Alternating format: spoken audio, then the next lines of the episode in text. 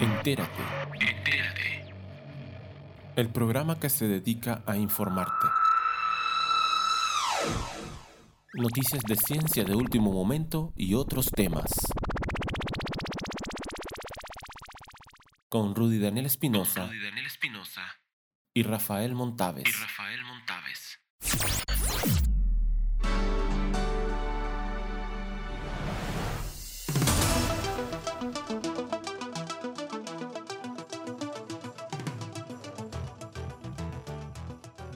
Hoy revisaremos una semana en ciencia dominada por la vigésimo sexta conferencia de las partes y una serie de compromisos climáticos que abarcan todo, desde las emisiones de metano hasta la financiación de combustibles fósiles.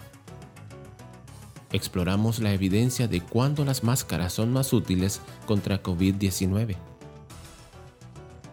Nos enteramos cómo la caza de ballenas abrió un enorme agujero en la red trófica del océano hablaremos de cómo la estrategia de COVID del Reino Unido puede decirnos algo sobre la dependencia solo de las vacunas. También nos enteramos de la primera aprobación de la vacuna Novavax. Y finalmente, hablaremos de un equipo internacional de científicos que han descubierto un extraño planeta. Acompáñenos.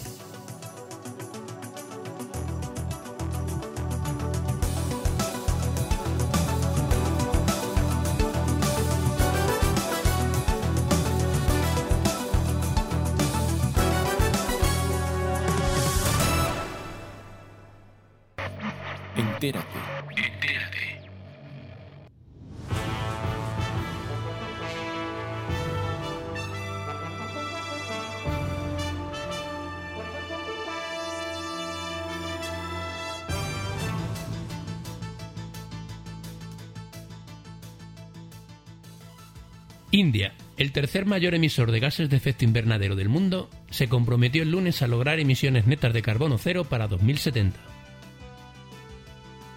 aunque sitúa a India 20 años por detrás de la fecha de 2050 prometida por Estados Unidos y Europa, y 10 años detrás de China. Y requerirá que la nación haga malabares con recortes de emisiones abruptos con sacar a una proporción significativa de su población de la pobreza.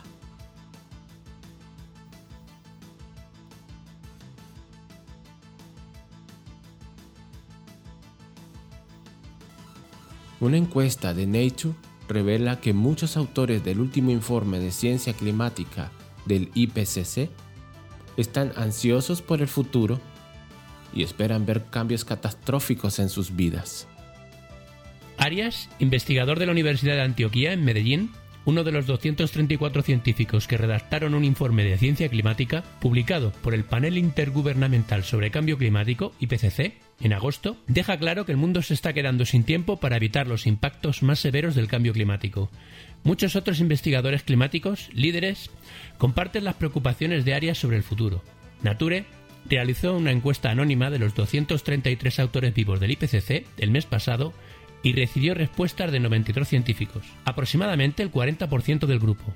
Sus respuestas sugieren un fuerte escepticismo de que los gobiernos desacelerarán notablemente el ritmo del calentamiento global a pesar de las promesas políticas hechas por los líderes internacionales como parte del Acuerdo Climático de París de 2015. Seis de cada diez de los encuestados dijeron que esperan que el mundo se caliente al menos 3 grados centígrados para finales de siglo en comparación con las condiciones antes de la revolución industrial. Eso está mucho más allá del objetivo del Acuerdo de París de limitar el calentamiento a un grado y medio o dos grados centígrados. La mayoría de los encuestados, el 88%, dijo que cree que el calentamiento global constituye una crisis y casi la misma cantidad dijo que espera ver impactos catastróficos del cambio climático en su vida. Poco menos de la mitad dijo que el calentamiento global les ha llevado a reconsiderar las principales decisiones de la vida, como dónde vivir y si tener hijos. Más del 60% dijo que experimentan ansiedad, dolor u otro tipo de angustia debido a las preocupaciones sobre el cambio climático. Está por verse si esas preocupaciones generarán acciones. El pesimismo expresado por algunos panelistas del IPCC subraya el gran abismo entre las esperanzas y las expectativas para la cumbre climática que comenzó esta semana en Glasgow. Antes de la reunión, Estados Unidos, la Unión Europea, China y otros han anunciado nuevos planes para frenar las emisiones de gases de efecto invernadero, aunque los análisis científicos sugieren que esos planes aún están muy por debajo de los objetivos de París. Durante las próximas dos semanas, los países formalizarán y tal vez incluso fortalecerán esos compromisos, según dicen ellos. Pero hacerlos realidad requerirá una movilización política sin precedentes a nivel nacional una vez que los líderes regresen a casa. En este momento los gobiernos están en la etapa de ofrecer promesas ecológicas, pero hasta ahora no hemos visto ninguna acción para frenar las emisiones de gases de efecto invernadero, dice Amadou Bamba Sila, autor del IPCC y modelador climático del Instituto Africano de Ciencias Matemáticas en Kigali, Ruanda. Los científicos secuestrados por Nature forman parte del grupo de trabajo del IPCC, encargado de evaluar las causas y el alcance del cambio climático. Su último informe, aprobado por 195 gobiernos en agosto, concluyó que las emisiones de combustibles fósiles están impulsando cambios planetarios sin precedentes, amenazando tanto a las personas como a los ecosistemas de los que dependen los seres humanos para obtener alimentos y otros recursos. A menos que hayan reducciones inmediatas, rápidas y a gran escala de las emisiones de gases de efecto invernadero, limitar el calentamiento a cerca de 1,5 grados o incluso a 2 será imposible, dice el IPCC.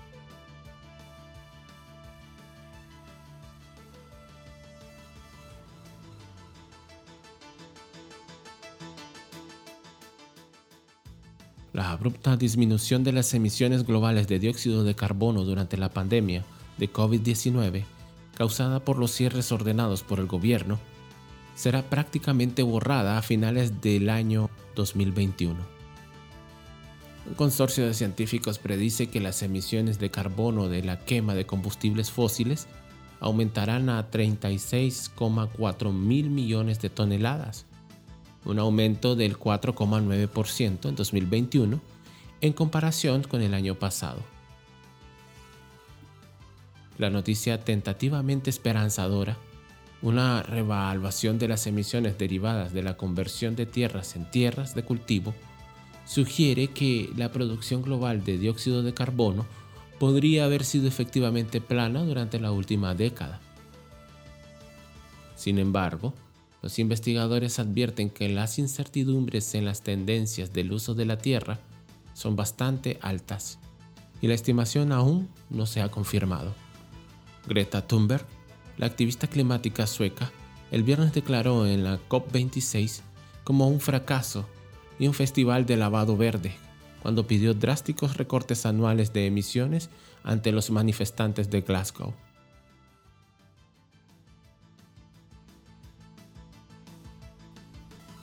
Un análisis de cientos de casos de COVID-19 sugiere dónde las mascarillas son más importantes, durante los encuentros prolongados y en interiores. Los investigadores estudiaron a más de mil personas en California que dieron positivo al SARS-CoV-2 entre febrero y septiembre de 2021. Cada uno de ellos fue emparejado con al menos un participante de control una persona con los mismos factores como la edad y el sexo, pero que dio negativo durante ese periodo de tiempo. Los participantes que habían estado expuestos a alguien que sabía que tenía COVID-19 proporcionaron detalles sobre el encuentro, como el escenario y la duración. El estudio, que aún no ha sido revisado por pares, encontró que los participantes que no estaban completamente vacunados tenían el mayor riesgo de infección cuando informaron una exposición a alguien con COVID-19 que ocurrió en interiores o que duró más de tres horas. Los participantes expuestos a alguien con COVID-19 tenían menores probabilidades de infección si se usaban máscaras en el encuentro que si no.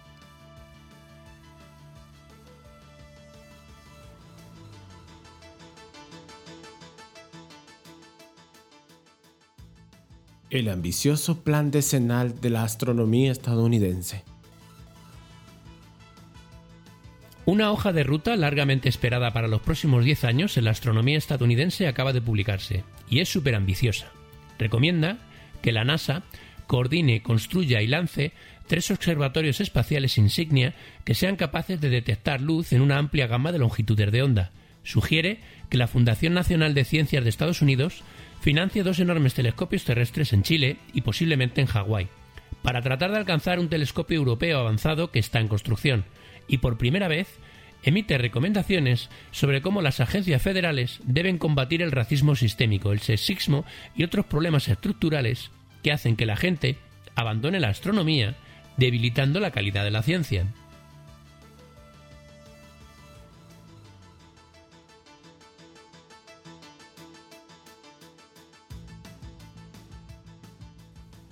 El lanzador cinético Spin Loud, nuevo método de lanzamiento espacial.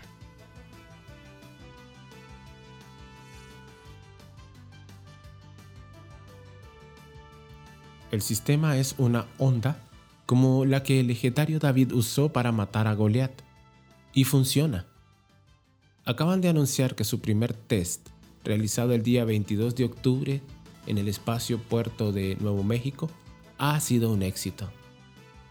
Spin Launch no utiliza motores químicos como los del resto de compañías y organizaciones dedicadas a la exploración espacial. De hecho, no utiliza cohetes de ningún tipo. Los únicos motores son los mecanismos eléctricos que aceleran una nave a velocidad hipersónica antes de lanzarla al espacio. La nave está atada a un cable de fibra de carbono y está situada de un donut o dona donde no hay aire. En el vacío, la nave acelera poco a poco hasta alcanzar velocidades hipersónicas de más de 8.000 km por hora. En el momento en que alcanza la velocidad deseada, el sistema desacopla la nave del eje de rotación y ésta sale disparada por un tubo vertical para volar hacia su destino en órbita. Según la compañía, que lleva 7 años trabajando en el sistema y planea construir una máquina mucho más grande, este sistema es muchísimo más efectivo que los lanzamientos tradicionales. Costaría 10 veces menos que un lanzamiento de un cohete, consumirá 4 veces menos energía, la electricidad usada será libre de CO2 o dióxido de carbono y además podrá realizar varios lanzamientos diarios seguidos. Después de este éxito inicial, la compañía planea seguir probando lanzamientos de vuelos suborbitales antes de construir un sistema más grande llamado L100 Orbital Mass Accelerator, capaz de lanzar satélites de 200 kilogramos a órbita terrestre. El primer lanzamiento con un satélite privado será en 2024.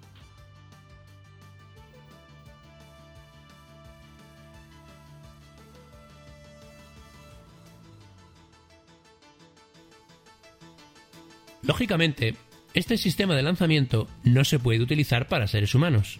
Sería imposible que un humano aguantara los más de 10.000 Gs, una aceleración de 10.000 veces la fuerza de la gravedad terrestre que reduciría a un astronauta a papilla, a los que se vería sometido dentro de la cámara de vacío antes de ser lanzado al espacio. De hecho, la compañía apunta a que todos los componentes de los satélites deberán estar diseñados para sobrevivir sin problemas estos niveles de aceleración extremos, pero señala que esto es ya posible hoy en día. Aunque Spinloud no va a lanzar grandes cargas ni astronautas a órbita, sí competirá con SpaceX y otros corredores de la nueva carrera espacial para lanzar satélites de menor peso.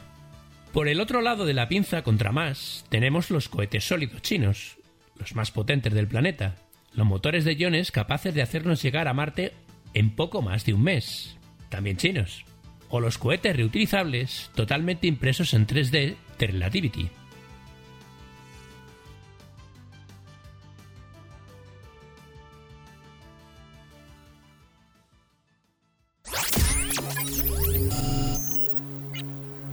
Estás escuchando. Entérate.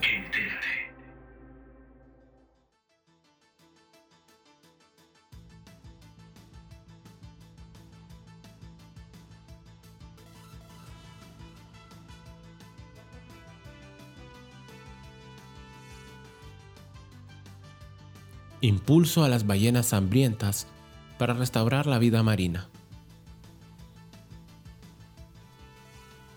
Las ballenas comen hasta tres veces más presas de lo que se pensaba. Sus heces alimentaron una vez un rico ecosistema submarino que fue devastado por la caza de ballenas. Los investigadores marcaron ballenas y monitorearon el krill para observar directamente los hábitos alimenticios de las ballenas barbadas, como las ballenas jorobadas y las ballenas azules. Con una estimación de 2 millones de animales muertos por balleneros en el siglo XX una masa dos veces más grande que todos los mamíferos salvajes de la Tierra hoy en día, eso significa que 430 millones de toneladas de krill no se consumieron. Esa caca rica en hierro nunca se hundió para fertilizar la red trófica del océano, rompiendo un ciclo de hierro que alimentaba todo, desde diatomeas hasta aves marinas.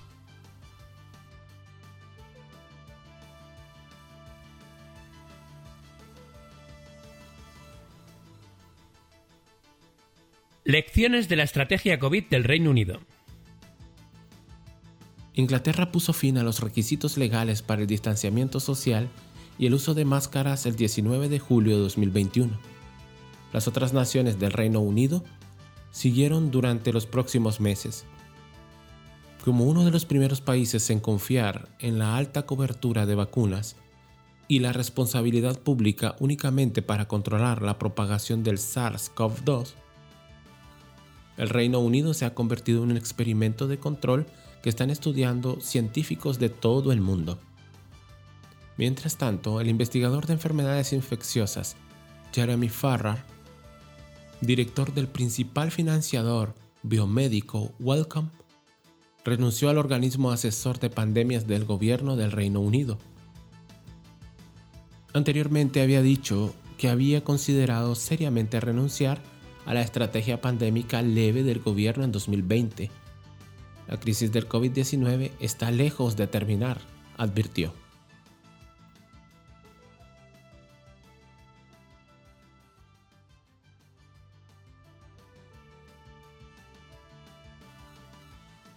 Vacuna Novavax autorizada en Indonesia.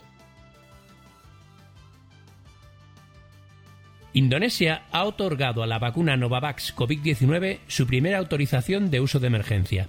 La vacuna ha sido muy esperada, en parte porque la inyección se basa en tecnología aprobada basada en proteínas y no necesita almacenarse a temperaturas extremadamente frías.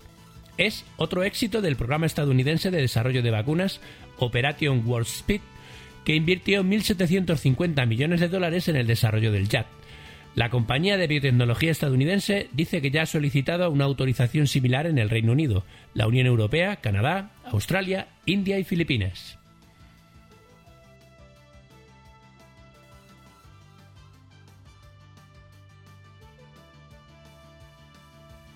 Un equipo internacional de científicos ha descubierto un extraño planeta.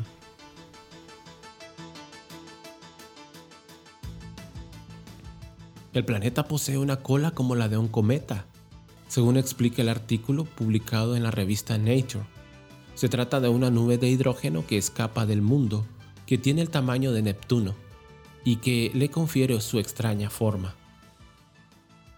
El responsable del trabajo, David Sink, de la Universidad de Exeter, ha señalado que este escape de gas se ha visto en el pasado en exoplanetas gigantes gaseosos así que ha sido una sorpresa observar que esto también ocurre en un planeta mucho más pequeño. Con una masa de aproximadamente 23 veces la de nuestra Tierra, este extraño mundo está situado a 33 años luz de distancia, llamado GJ436b. Este mundo gira alrededor de su estrella en solo tres días y tiene una atmósfera que deja tras de sí un rastro gigantesco de hidrógeno. Utilizando el telescopio espacial Hubble, los científicos fueron capaces de ver la sombra de esta nube de hidrógeno cuando pasa por delante de la estrella. La nube que expulsa este exoplaneta es muy espectacular. Esto se debe a que la atmósfera del planeta se calienta hasta temperaturas muy altas, lo que provoca que el hidrógeno se evapore. Además, la radiación de la estrella es demasiado débil para disipar la nube, que se acumula alrededor en todo el planeta. Esta evaporación, aunque espectacular, no amenaza la atmósfera del exoplaneta que se formó hace varios miles de millones de años. Sin embargo, puede explicar la desaparición de atmósferas observadas en otros planetas rocosos que giran muy cerca de su estrella y son muy calientes como la famosa supertierra, descubierta recientemente por los telescopios espaciales Corot y Kepler. Para los expertos, este tipo de observación es muy prometedora para la búsqueda de planetas habitables, ya que el hidrógeno del agua del océano, que se evaporan en los planetas similares a la Tierra, pero ligeramente más calientes, podría ser detectado. Del mismo modo, señalan que tales observaciones podrían ayudar a prever el futuro distante de la Tierra, cuando, dentro de 3 o 4 millones de años, el Sol se convierta en una gigante roja y tenga consecuencias en la atmósfera, haciendo la vida imposible en el planeta.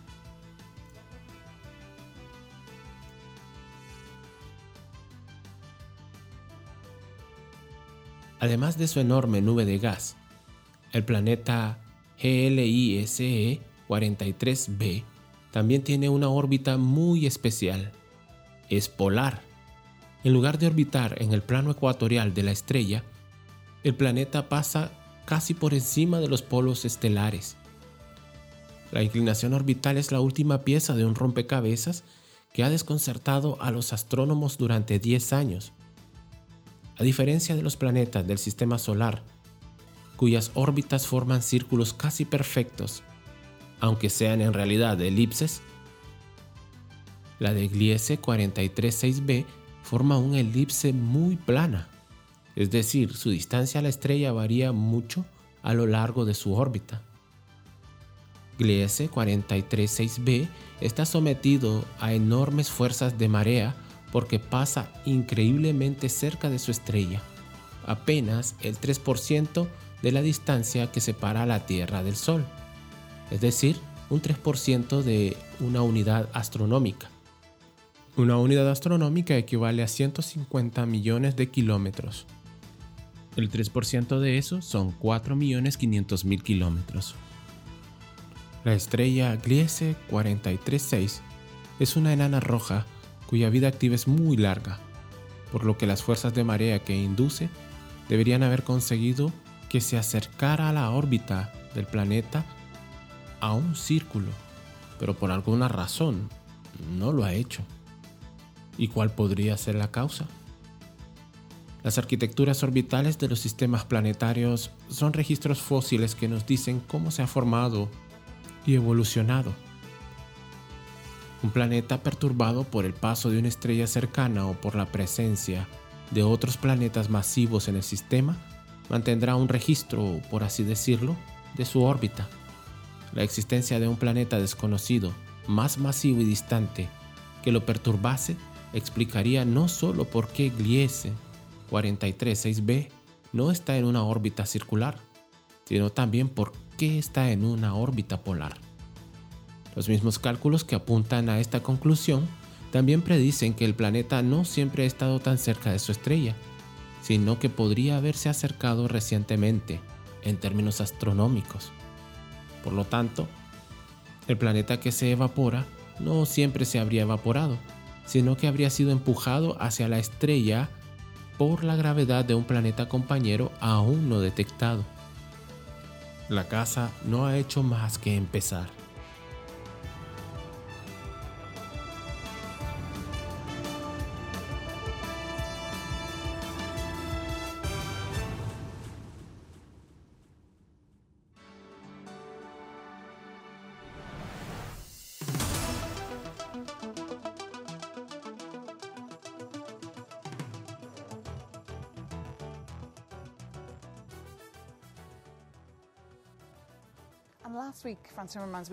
La semana pasada vimos manifestaciones en las calles de Bélgica y también vimos a gente salir a la calle en Países Bajos y Austria para protestar contra las restricciones adoptadas ante el avance del coronavirus. Se produjeron altercados graves. Viendo esto, ¿está preparada Europa para afrontar una crisis climática?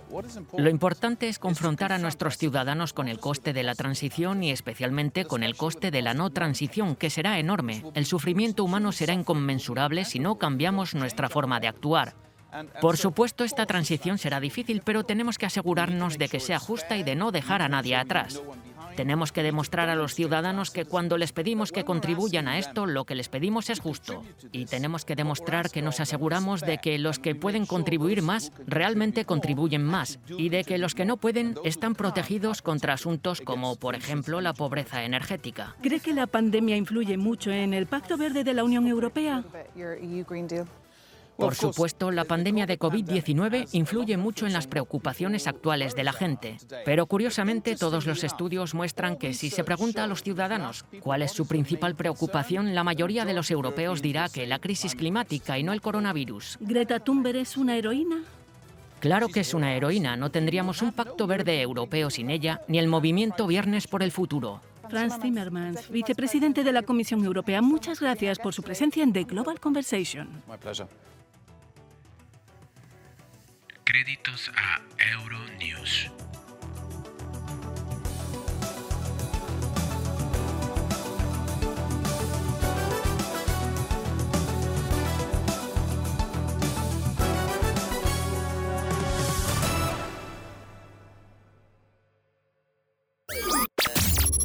¿Has escuchado? Entérate. Hasta una próxima edición. Hasta una próxima edición.